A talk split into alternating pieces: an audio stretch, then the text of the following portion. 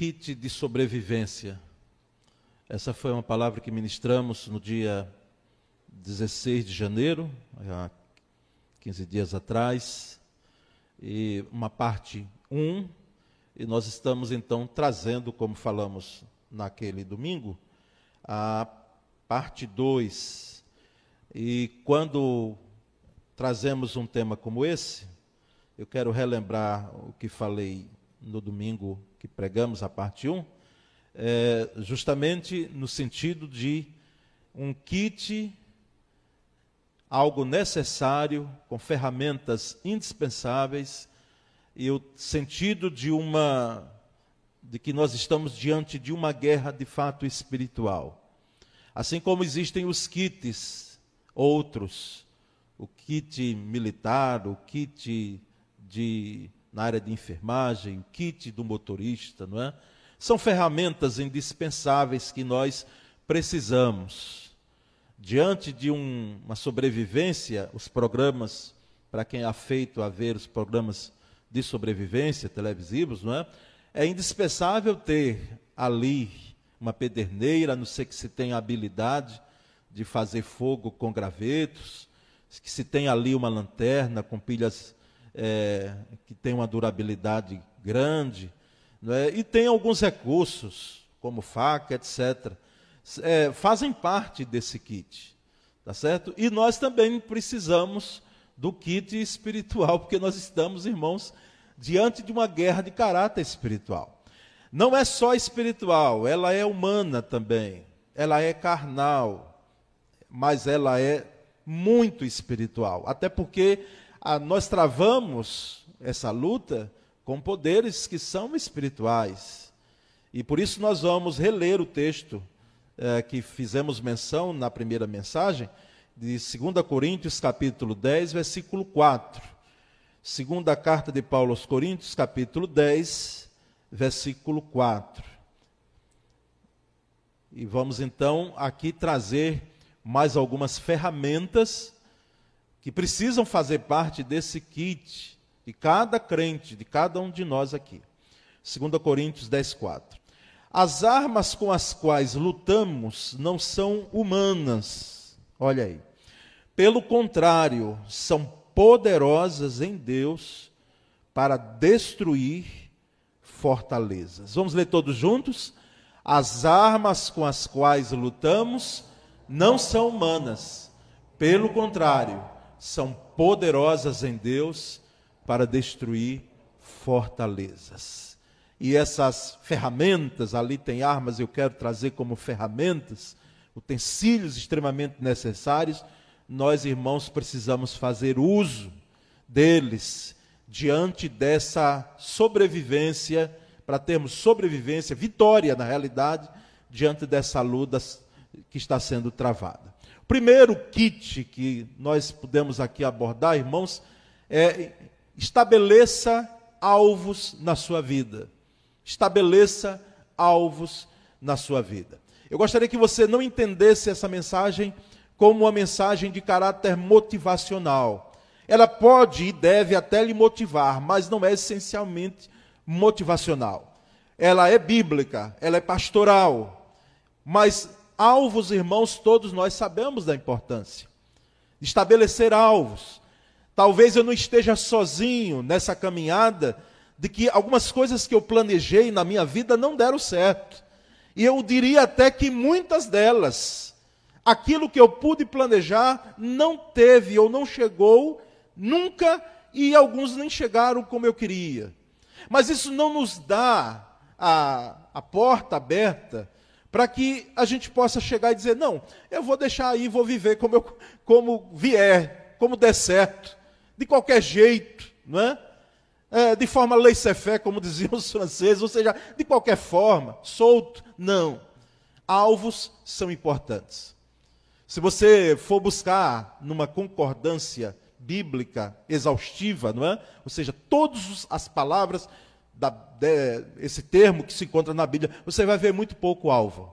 Lá você não vai ver. Mas no sentido mais amplo, como meta, como propósito, você vai ver muito, muito essas palavras sinônimas lá claramente nas Escrituras.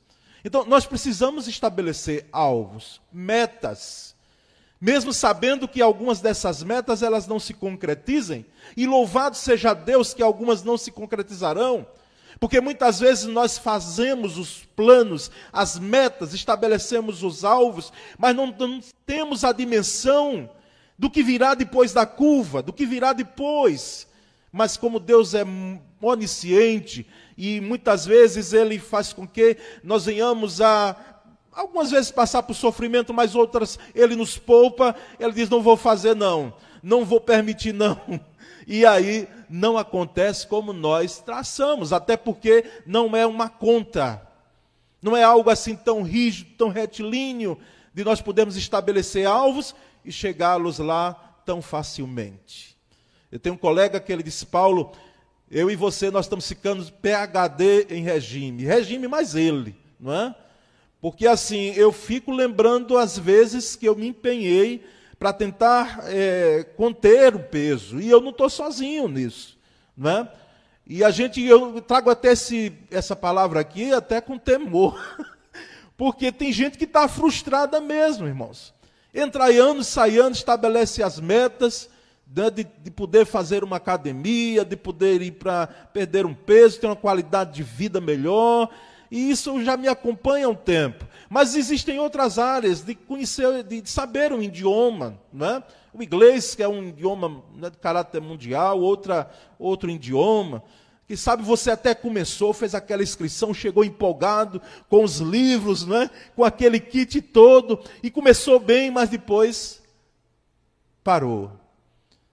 E não é assim às vezes em nossa vida? Nós estabelecemos os alvos, mas nós não persistimos no alvo. Tempo desse você estava lendo, e diz que o leão, né, que é chamado o rei da selva, mas ele erra a sua caça, ele não consegue êxito de sete a dez vezes de investidas. Ele não tem êxito. De sete a 10 vezes. Diz que o percentual de erro dele é de 85%. 85% de erros, de falhas. Mas o, por que é que ele não morre de fome? Porque ele persiste. Ele persiste. A perseverança, vamos dizer assim, não é que no caso dele é o instinto mesmo de poder correr atrás da sua presa e criar as estratégias para que possa matar a sua fome, nós podemos trazer para nós como perseverança. Eu vi de um dos empresários crentes aqui do Brasil, conhecido no Brasil inteiro, ele dizer que ele colocou uma, uma empresa, não é, uma microempresa, uma, uma editora, não é, e ele não conseguiu alavancar a empresa 14 vezes. Eu digo, isso aqui é perseverança. 14 vezes. E ele buscava, às vezes, a consultoria e fazia, e, e, não tinha, às vezes, o chamado capital de giro, enfim, tudo quanto era, às vezes, necessário, ele ia melhorando, melhorando, melhorando. Depois de 14 vezes, ele viu a coisa engrenar e ele disse que não desanimou diante dessas, desses fracassos, não é? diante dessas situações de não êxito. Então nós precisamos estabelecer alvos e persistirmos nos alvos. Não é?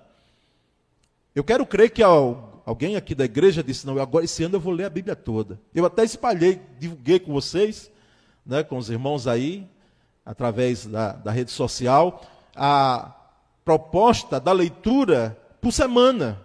52 semanas você lendo textos bíblicos. É uma proposta diferente daquela diária. E eu quero crer que alguém já já passou de Gênesis, não é? Já chegou ao Êxodo, que é o livro que nós estamos estudando na escola bíblica dominical. E vai chegar até Levítico e Números. Mas vai passar em nome de Jesus. Vai para Deuteronômio e vai para o Novo Testamento e vai terminar. Se você estabelecer alvos e persistir nos alvos, e são alvos que eles são podem ser cumpridos, você vai ter êxito você vai ter o que nós chamamos de sucesso. Irmãos, não é necessário nós levarmos uma frustração porque alguns alvos não foram alcançados, porque nós sabemos, cremos piamente de que a nossa tarefa é traçar planos e esses planos eles sejam consagrados, como disse o escritor aos Provérbios, eles sejam consagrados ao Senhor e nós venhamos a ter êxito. Em Eclesiastes 3:1, texto conhecidíssimo. Sabe Salomão também, ele escrevendo, ele diz: "Tudo tem o seu tempo determinado, e há tempo para todo propósito debaixo do céu". Ou seja, há tempo para todo o propósito. Há um propósito de você estabelecer alvos que quem sabe você já engavetou, deixou lá, jogou a chave fora e disse: Eu não quero mais saber disso. Eu não quero mais conversa com isso. E muitas vezes até a gente joga para Deus, não é assim? E diz: O Senhor não me abençoou, o Senhor não me concedeu, eu também não quero mais. Quando nós entendemos claramente de que há um propósito, há um tempo determinado para todas as coisas e há tempo, irmãos, de nós podermos alcançar aquilo que sonhamos. Talvez nem todos os sonhos, talvez não, certamente. Todos os sonhos não serão conquistados, mas muitos deles, pela misericórdia e graça de Deus, serão terão êxito. Mas nós precisamos estabelecer os alvos. A gente que trabalhou com jovem já atrás, e quem é pai aqui sabe muito bem, pai de adolescente, não é? Por que adolescente? Não fica com raiva de mim, não, adolescente. Você sabe que é bem assim. Muitas vezes começa assim, diz, não, eu quero aprender violão.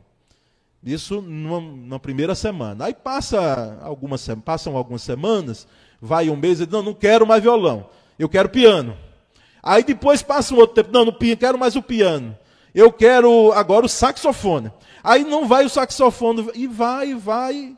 E assim, eu fico pensando, o pai que compra não é? Um instrumento desses que são instrumentos às vezes caros, né? E ficar olhando assim para a filha ou para o filho dizendo: "Meu filho, o que é que você quer mesmo?" Decida aí. É como aquele estudante de faculdade, e eu sei que às vezes é, não é tão claro assim, se a gente perguntar, você vai fazer que curso? Às vezes a pessoa diz, eu não sei ainda, pastor. É uma dúvida até razoável. Mas Note bem, alguns começam num curso, vai em geografia, depois de geografia, migra para história, depois vai para matemática. De matemática ele vai lá para a ciência, para enfermagem e vai caminhando, e a gente fica olhando assim e diz, vai fazer o que mesmo? Vai fazer o quê? Um tempo desse alguém daqui da igreja, não estava dizendo, disse, eu não sei como é que a faculdade vai fazer, porque meu currículo está todo, não é? com matérias de direito, com matérias de outras áreas das ciências humanas, mas eu estou perdido lá. Porque peguei aquilo, peguei, fui gostando das matérias, pegando outras matérias e tal, e na realidade não houve, não houve alvos. Estabeleceu a meta para chegar. Então, estabeleçamos alvos e persistemos, persistamos neles, não é? Nesses alvos. Irmãos, há uma segunda ferramenta desse kit. Não enterre seus talentos. Não enterre seus talentos. Eu não estou nem colocando dons aqui. Porque os irmãos sabem muito bem a diferença entre talentos e dons. Dons é dádiva de Deus, é algo que Deus nos dá, não é? É algo que está além do talento. Existe o talento, mas o dom vem para trazer junto com o talento, é, vem trazer aquela, aquele toque maravilhoso, divino na vida das pessoas, na vida da igreja, na vida da comunidade. Então, dom é dádiva de Deus mesmo, é Deus quem dá. E talento, é, eu não diria uma aptidão natural apenas, porque nós sabemos que existem as oportunidades, que uns tiveram mais do que outros. Alguns estudaram em colégios melhores, tiveram oportunidades diferentes. Então, não nos cabe aqui dizer uma questão é, apenas de esforço, de empenho, não. Oportunidades que você teve. Mas existem talento, irmãos. Às vezes, das comunidades mais simples, nós percebemos pessoas talentosas, pessoas que têm uma aptidão de lidar com algo que eu fico olhando assim e digo, como pode? Como consegue? E nós sabemos claramente, irmãos, a palavra talento, ela no Antigo Testamento, para quem participou do estudo bíblico online, do grupo Pastor Jabes Nogueira, sobre os pesos, medidas e, enfim, as medidas de capacidade que nós falamos em um estudo do ano passado, percebe que no Antigo Testamento, talento é peso, equivale ou equivalia não é, a cerca de 34 quilos. 34, para ser mais preciso, 34 quilos e 272 gramas. Isso no Antigo Testamento. Mas quando chega no Novo Testamento, nós conhecemos a parábola dos talentos. E talento aí já não é peso. Talento aí já é dinheiro, já é, é na realidade, moeda. E lá em Mateus 25, 14 a 18, que nós temos a parábola dos talentos, esse talento era de prata ou de ouro e ele equivalia pelo menos a seis mil denários. O denário, irmãos, era equivalente a um dia de pagamento do trabalhador braçal. Eu tive cuidado hoje de pesquisar um pouco mais quanto é um, vou pegar aqui um, o, o preço, o valor de trabalho de um auxiliar de pedreiro, não é um servente, como a gente chama de pedreiro. E a informação que foi dada pela internet de 2021, ou seja, está próximo a gente, entre 90 e 100 reais a diária. Então você imagine, vamos pegar o exemplo do trabalhador braçal, não é sendo servente de pedreiro, porque é um trabalhador mesmo que ali ele desenvolve e coloca os seus braços em ação, fazendo argamassas, fazendo tudo quanto é necessário para aquela construção. Então nós chegamos então a entender que um talento, seis mil denários, chega perto de 600 mil reais, um talento, se for corrigido mais ou menos no tempo de hoje. Então vale muito. Então, quando aquele senhor que Jesus contou a parábola, ele foi fazer a viagem e antes deu a uns cinco talentos, não é? Imagina cinco talentos o valor deu a outro dois talentos e deu um ao outro, um terceiro, um talento. Às vezes a gente pode olhar e se dizer apenas um talento, mas que coisa. Por que é que esse senhor só deixou? Deixou muito dinheiro, irmãos. Com 600 mil você compra alguma coisa hoje, não é? Já pensou você tendo esse dinheiro em mãos? O que é que você podia fazer? Então era muito um talento. E nós conhecemos a parábola muito bem.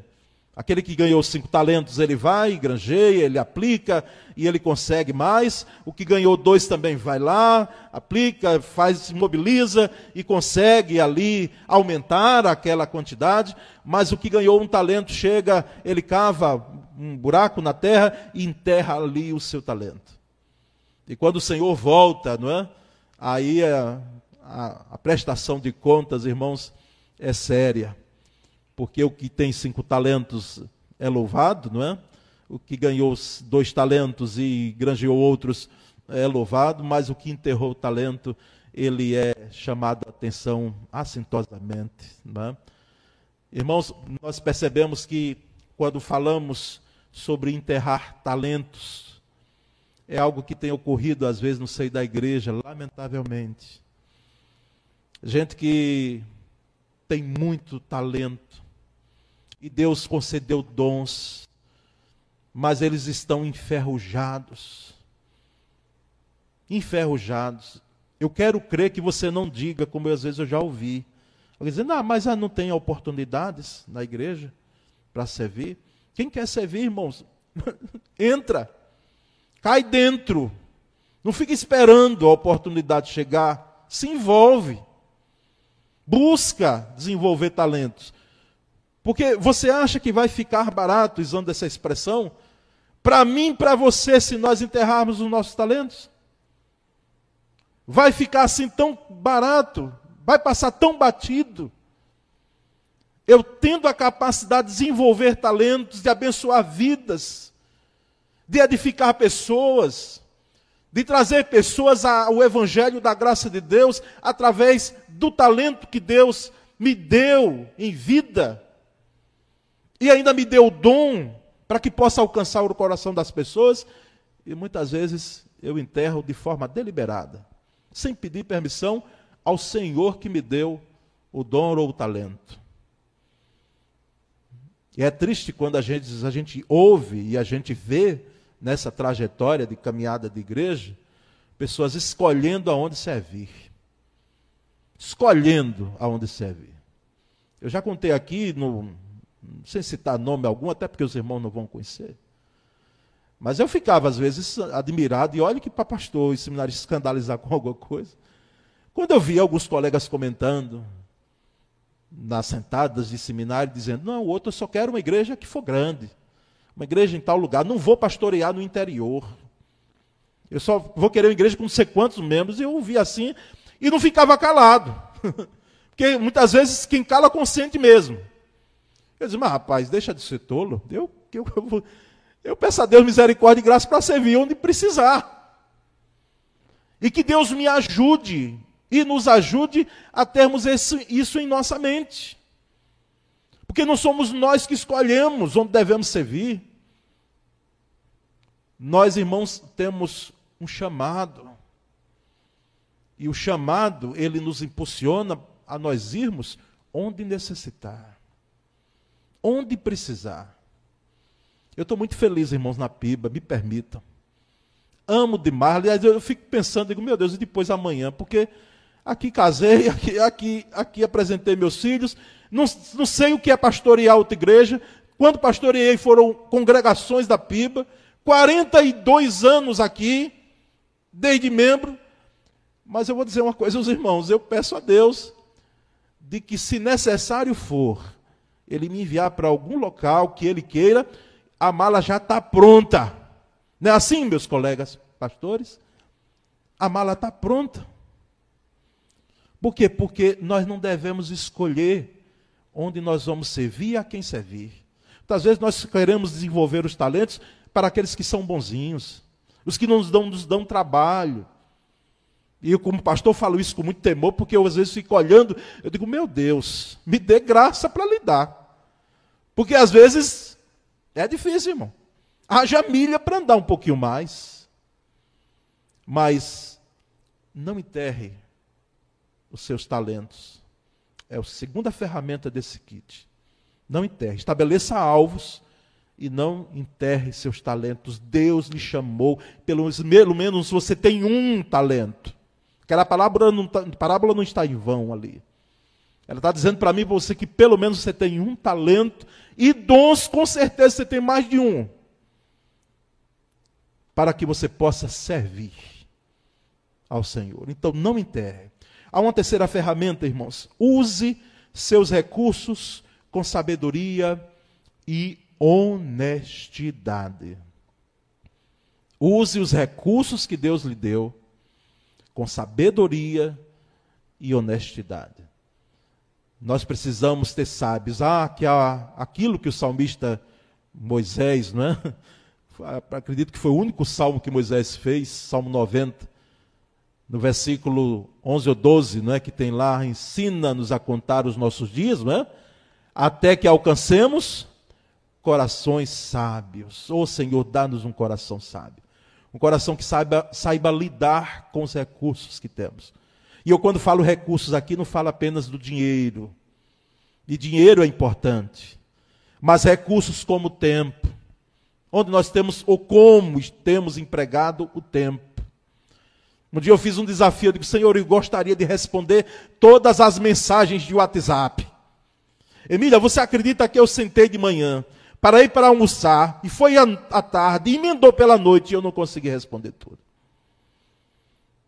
Por isso que quando você vê eu não responder, deixa eu aproveitar aqui de púlpito, o pastor esqueceu de mim.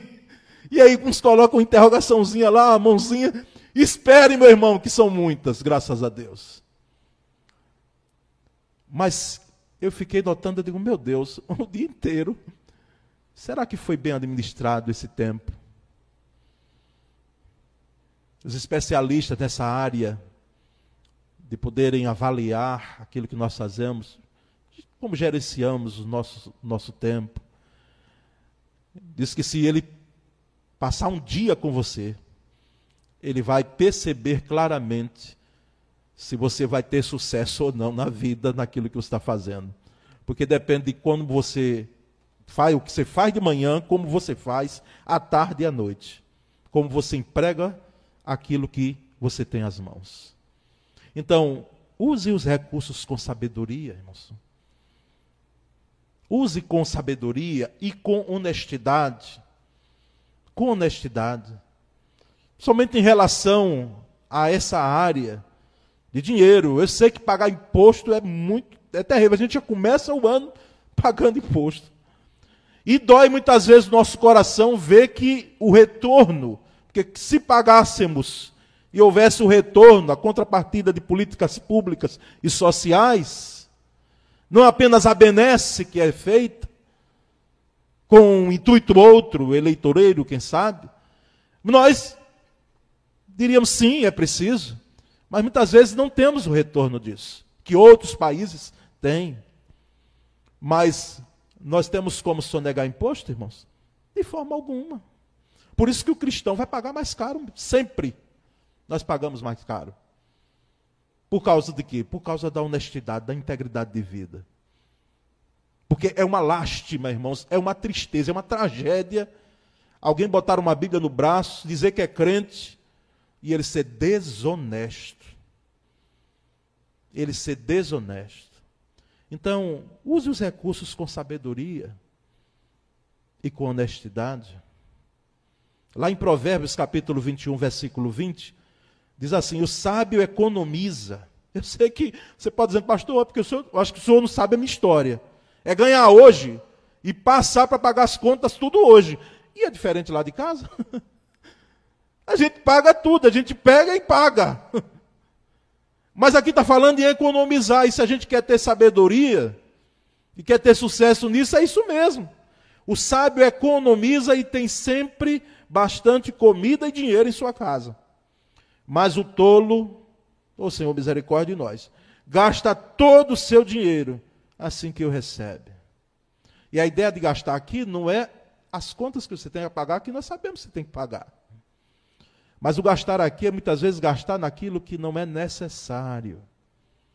Aquilo que não é necessário. A ideia de gastar aqui, eu não tive cuidado de ver no, no original hebraico, como se diz, né? Mas o sentido é esse, irmãos. Porque a ideia é daquele que esbanja. É aquele que não faz o planejamento. Então, como é que vai ter sucesso, irmãos? Como é que vai sobreviver? Diga aí. Então, usemos nós os recursos com sabedoria e honestidade. Alguém me disse lá atrás, anos atrás, disse, pastor, faça de tudo para ter uma aposentadoria privada, bota lá pouco lá e vai colocando, colocando, economizando. Eu não sei quantos, quero crer que a minoria, irmãos, tem. Porque nós vivemos hoje num tempo difícil mesmo. O poder de compra nossa foi embora. Foi embora. Mas não é por isso que nós vamos apegar a, essas, a esses argumentos e deixarmos de usar os recursos com sabedoria e com honestidade. Mas há um quarto, uma quarta ferramenta e última que nós precisamos utilizar nesse kit. Tá certo? Tenha sempre um coração grato. Tenha sempre um coração grato. Há uma crise hoje de gratidão no mundo. E eu diria até na igreja, na família, no ministério pastoral, nas corporações, no trabalho. Uma crise de gratidão. Veja bem, o que eu estou dizendo não é você se conformar com o que você é o que você tem. Não. Continue pensando em sempre ter o melhor e mais. A minha palavra não vai em relação a isso, a você se conformar assim, dizer, não, está muito bom. Não, mas é aquilo que eu tenho hoje, eu agradecer, meu irmão. Então tenha um coração grato, sujeito chamado Antístenes, não é? Ele disse que a gratidão é a memória do coração. A gratidão é a memória do coração. Nós precisamos agradecer, agradecer aos outros, né, às pessoas. Eu mesmo gosto muito de agradecer, eu gosto de citar nomes. Sei que às vezes pago assim preço caro porque acaba esquecendo de gente, mas depois cito se lembrar. Porque gratidão é algo que nós devemos fazer em relação ao outro. Nós precisamos ser profundamente gratos aos nossos pais. Não apenas porque eles nos colocaram no mundo, e alguém até pode dizer, mas eu não pedi. não pediu.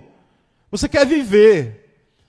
E pai e mãe faz coisa que só pai e mãe mesmo faz. Gratidão, gratidão nossa aos pais, aos líderes, às pessoas que nos impactaram. Aquele amigo do peito, aquela amiga que chega junto. Gratidão. Nós, irmãos, percebemos claramente lá no Salmo 103, versículo 2. O salmista ele disse: Bendize, ó minha alma, ao Senhor, e não te esqueças de nenhum só de seus benefícios. Não te esqueças de nenhuma só de suas bênçãos. Bendize, ó minha alma, Senhor, e não te esqueças. Aqui o salmista está dizendo: Ei, você pode esquecer, viu? Nós somos susceptíveis ao esquecimento de bênçãos que hoje a gente não tem nem a dimensão de que nos alcançaram, mas elas aconteceram em nossas vidas, sem mesmo termos a dimensão de que elas ocorreram. Bendize, ó minha alma, Senhor, e não te esqueças de nenhuma de suas bênçãos, não te esqueças de nenhum de seus benefícios. Gratidão, irmãos. Gratidão. É natural que algumas pessoas, e você conhece, não conhece não? Pessoas que reclamam muito. Quem sabe as primeiras palavras dela do dia já são de reclamações, não é? de queixas, de queixumes. Reclama-se para lá, reclama-se para cá. Não é? A gente, como pastor, ah, o pastor tem que ser ungido, porque escuta muita coisa. E quanto mais tempo a gente for ficar no ministério, mais vai escutar, e é natural. porque é gente. Mas, ô irmãos, se nós agradecêssemos, na medida que nós nos queixamos de algumas coisas, às vezes até com uma razão, não é? mas e a gratidão? E a gratidão? Como fica? A gratidão a Deus. Dizer, Senhor, muito obrigado. Muito obrigado, muito grato, porque o Senhor tem, na realidade, me dado a graça de, de ter de, aquilo que eu necessito tanto e que o Senhor me deu ainda mais. É o que alguém chamou de mimo, né? os mimos a mais. Né? Além daquilo que Ele nos concedeu e nos deu a graça, nos deu um pouco mais, aquela medida recalcada né? e transbordando, né? Ou seja, transbordante, além da medida. Nós, irmãos, precisamos ter um coração sempre grato. É a última ferramenta desse kit e você não deixe de usá-la. Leve para essa guerra que nós estamos, faça uso dela, porque nós vamos precisar muito agradecer ao Senhor. Que Deus nos dê a graça de não apenas sobrevivermos, porque isso é bom e importante, é fundamental, mas nós temos vitória vitória, sucesso nesse ano de 2022, diante dessa luta que nós estamos travando. Nós possamos sobreviver e vencer. E vencer. Eu quero, irmãos, ouvir, junto com os irmãos aqui, bons testemunhos da ação de Deus, da misericórdia e graça de Deus em nossas vidas. Dizendo, pastor, a luta tem sido grande, mas Deus é maior. mas Deus é maior. A luta tem sido grande. O embate tem sido grande. Mas as vitórias não têm faltado. Eu tenho tido êxito. Pela misericórdia e graça de Deus, eu tenho superado. Eu tenho avançado. Eu tenho conquistado. Eu tenho vencido. Louvado seja Deus por essa palavra. Que você seja edificado com ela meu irmão, minha irmã, nessa noite. Nós vamos cantar, depois eu voltarei e nós vamos orar aqui juntos. Vamos pedir ao Senhor a habilidade necessária de lidar com essas ferramentas para que venhamos a sobreviver, viver e vencer. Sobreviver, viver e vencer. Cantemos e voltaremos orando.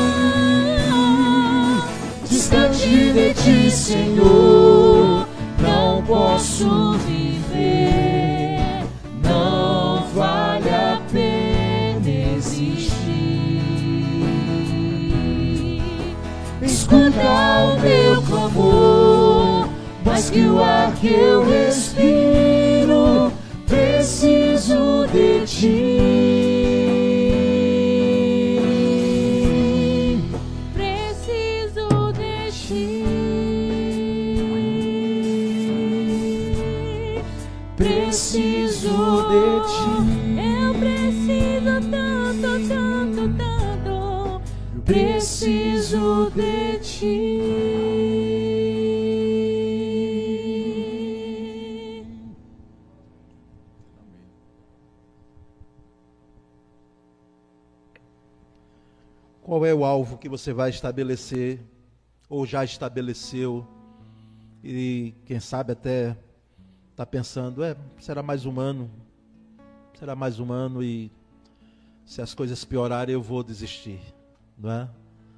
Lembre-se do leão, lembre-se do leão, eu não tinha essa, essa informação. Às vezes eu vejo ele tão abaixadinho para pegar a presa, não é? Vai tão mansinho, eu digo, olha que coisa mas 85% de falhas. Mas ele persiste, depois da décima investida, e mata a sua fome. Então estabeleça alvos. Não estabeleça num caderno, não. Não bote em agenda, por favor, bote no coração. Bote na mente. Vamos botar na mente e no coração. Estabeleça alvos. E nem seja tão econômico, dizendo, é, mais ou menos, está bom. e nem seja também tão avantajado os seus alvos que você depois vai se frustrar mesmo. Porque quem sabe você quer dar um passo além daquilo que a sua condição humana, mesmo crendo em Deus, você possa alcançar. Mas estabeleça alvos, tá certo? Não enterra o seu talento. Tem alguém enterrando talento aqui? Em nome de Jesus, não vai enterrar mais.